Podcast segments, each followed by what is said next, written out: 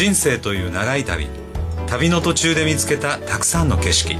その景色を切り取ってあなたに送る物語。人生思いっきり楽しむあなたに届けます。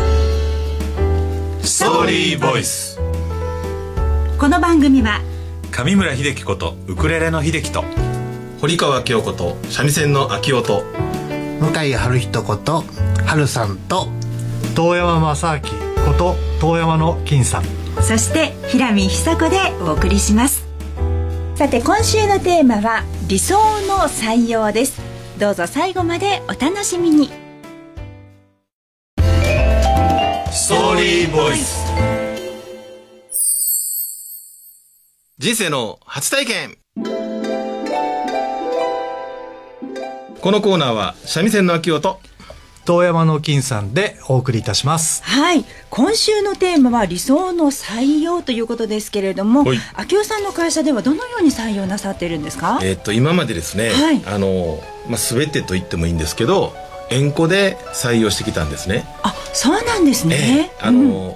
協力会社さんの紹介だとか、は今いるスタッフの紹介だとか、ええ。もう全てこう一つながりではい。採用してきたもんですから、うん。一般募集の採用をしたことなくて、はい。でもそれがあの今いい私の中ではいい感じであの組織出来上がってきてるような気はしますよね。まず組織づくりにおいては、うん。その知り合いの方からのはい。人材でっていうところがひすごくまあマッチしていたんですね。あのそういうふうにバタとしたわけじゃないんですけどそういう形がずっと続いてきたんでなるほど。それを今やってるっていうこととはい、あと先日あの執行会議をしましてね。ええ、あのーまあ、うち平均年齢がちょっと高いんです、はい。あのスタッフのですね。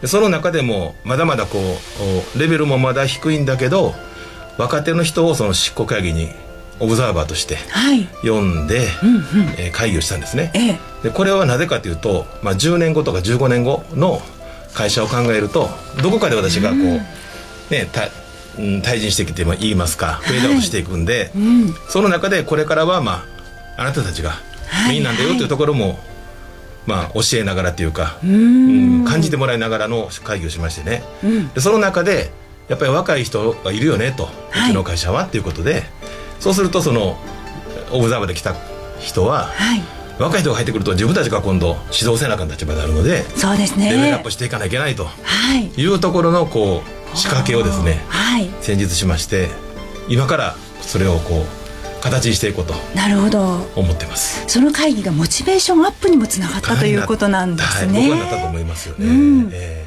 金さんの会社は、私のところはもはいう一般採用のみで、ええはいえーと逆にあきおちゃんのところみたいにそういうコネだとか、はいえー紹介だとか、まあ、コネっていう言い方おかしいですねあの知人であったりっていうような、はいえー形はもうほとんどないです。うんうんえー数名はいますけども、はい。うん、ただ、まあ、一般採用をして、えーというのをもう26年間ずっと。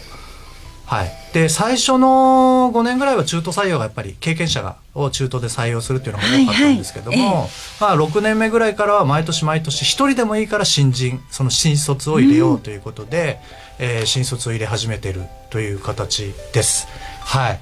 あのーなので、えーまああのーただ私も明夫ちゃんと一緒のようにいつまでも僕はできないのではい、今年から初めて僕が面談に立ち会わないっていうのを今やってます。はい。いいですね。はい、もう人事に任せて任せて。了承を出すという、うん。おお、まああの変わらないです。僕が見ようが人事が見ようが、うん。はい、もう任せるということが。それが組織ということなんですね。そうですね。バトンタッチしていかないといけないので。そうですね。はい、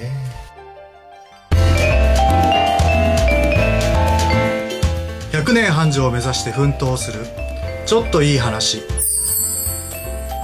ストーリーボイス。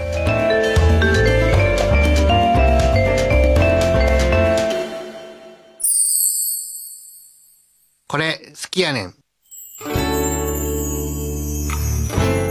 このコーナーは春さんと遠山の金さんと三味線の秋音ウクレレの秀樹がお送りいたします。さあ皆さんでお届けしてまいりたいと思います。実はメールを頂戴しております、はいありがとうございます。ありがとうございます。ね本当に秀樹さん。結構いただくんですもんね、そうなんですよね。でテーマに沿ったということで、はい。ラジオネーム悩めるパンダさんからいただいたメールをご紹介させていただきたいと思います。秀樹さんお願いします、はい、今回はねあの理想の採用というテーマでしたのでね、はい。えー採用に関するうお便りということでお読みさせていただきます。ちょっと文章長いのではしょって読んでいきます、はい。えーこんにちは。私にとって4月は新入社員の研修ですとさあ今年はどんな子が入ってくるのかなと思っていました。まずは業務内容や社内のことを知ってもらいさあ次は実務をと思っていたところ突然来なくなりました。というより代理会社からあ電話があり辞めますと連絡があり本人からは何も今までこんなことはありませんでした、ね気をつけて研修をしていましたしその子は別にやる気がないようにも見えずきちんと返事も話をしてくれているように見えました。そんな子が突然代理会社を通して辞める。うんこんなこと初めてですよ。すごくモヤモヤします。これからの時代が少し怖いです。というね。こういうお便りです。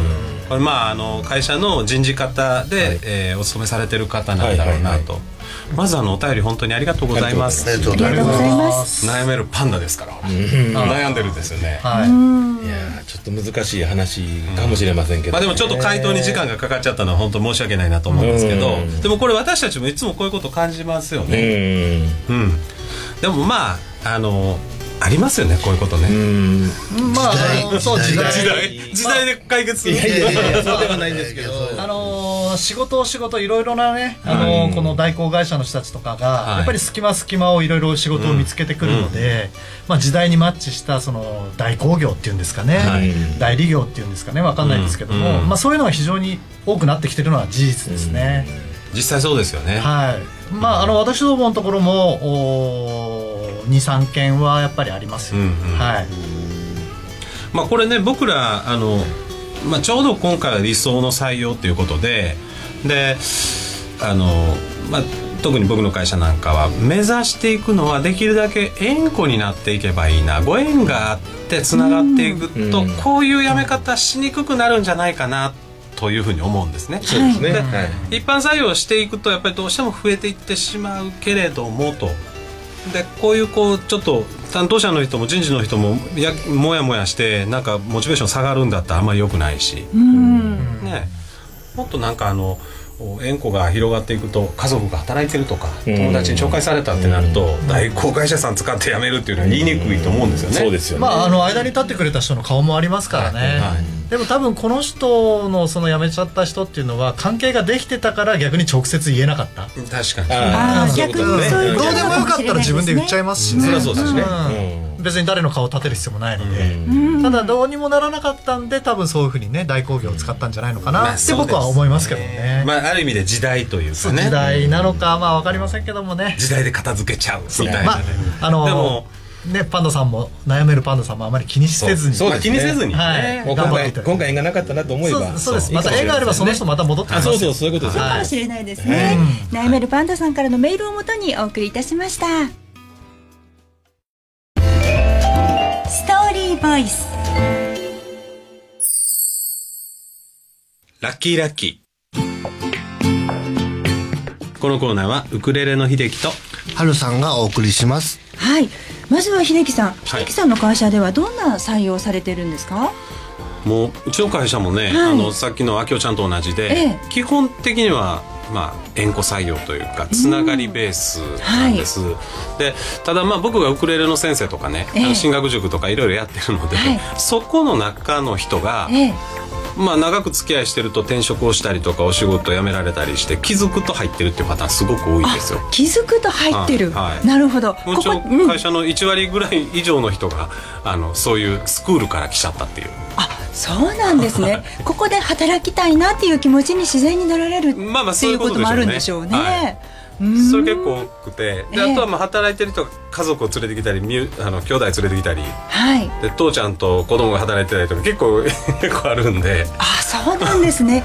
やっぱりご縁がつながっていってっていう感じなんですね。すごくそれはねなんかあのいいなと思うんですね。うん。はい。はるさんは？うちの会社は、はい。その一般募集と、まあ、その縁故採用を、い。両方ハイブリッドでやらせてもらってまして、ええ。でもなかなかその一般求人求人募集しても、はい。なかなか来ず応募が来なかったりとか、面接の当日にはい。ドタキャンされたりとか、ああいろいろ難しいんですね。多いですね。本当にあのラッキーラッキーじゃないですけど来てくれるだけでラッキーラッキーというか 来たら合格みたいなところを昔ほどやってました。そうなんですね、はい。あの春さんの会社っていうのは障害福祉の世界でお仕はい事されてるじゃないですか、はい。だからその世界のことを知ってなきゃなかなかいけないのかなとかそうです思ねう方も多いんじゃないかと思うんですね、やっぱりその人の人間性であったりとか、はい。そういうところ大事に採用活動はやってるんですけど、はい。まあ、本当に先ほど言った通りなかなか求人出しても来ないっていうのが現状でして、あそうなんですか、でそこからはやっぱりそのうちも縁故採用っていうのにちょっと切り替えて、まあ両方やってますね。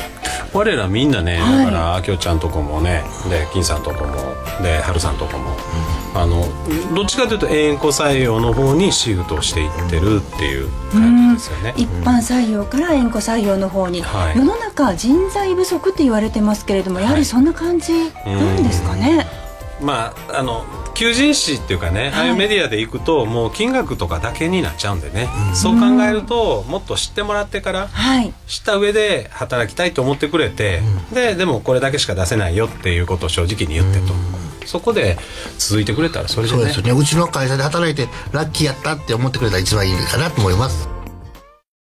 お相手は？ウクレレの秀樹三味線の秋夫春さん。